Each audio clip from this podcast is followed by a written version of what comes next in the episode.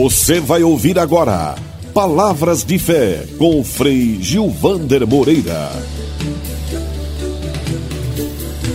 Quero partilhar com você mais uma pequena reflexão que busca ser gotas de espiritualidade no nosso viver, conviver e lutar diário, para compreendermos bem a nossa missão cristã nos dias atuais. É preciso a gente refletir, inclusive da perspectiva histórica, sobre a participação ou não dos cristãos nas lutas libertárias. No México, os padres Miguel Hidalgo e José Maria Morelos, em Cuba, o padre Félix Varela, no Brasil, Frei Caneca e outros são apenas exemplos mais visíveis de cristãos que, por sua fé, tomaram posições sociais e políticas que visavam a transformação da realidade. Muitos outros, homens e mulheres leigos e leigas, fizeram o mesmo. No entanto, a doutrina e a espiritualidade cristã se expressavam de uma forma que não facilitava essa relação entre fé e política. Parecia que as pessoas faziam isso apesar de sua fé e não justamente pelo fato de serem cristãos e discípulos ou discípulas de Jesus. Isso significou mais explícito nos movimentos populares revolucionários a partir de 1960 e principalmente nas décadas seguintes. As tradições religiosas e a libertação. Como era e é essa relação?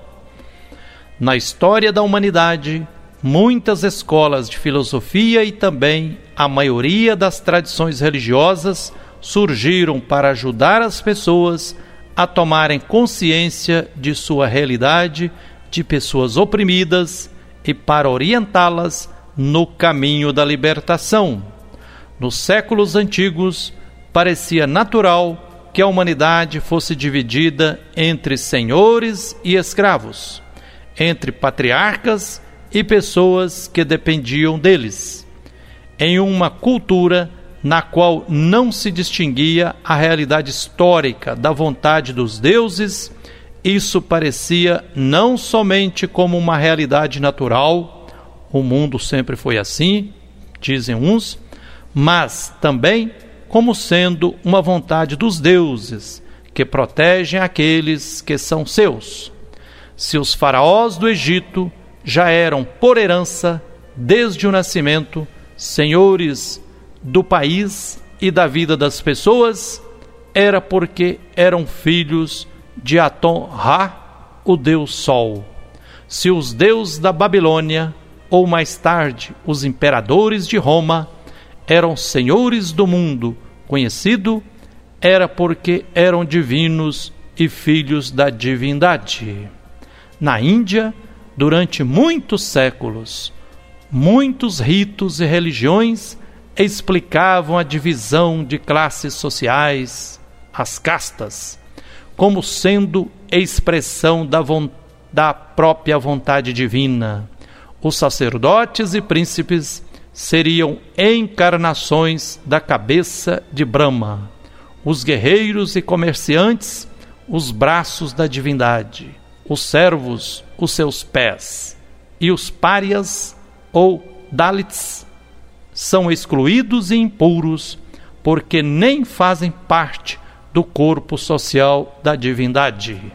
Fique com essa reflexão, fique com um abraço terno de Frei Gilvander Moreira e que o Deus, que é infinito amor, nos abençoe e até o próximo Palavras de Fé.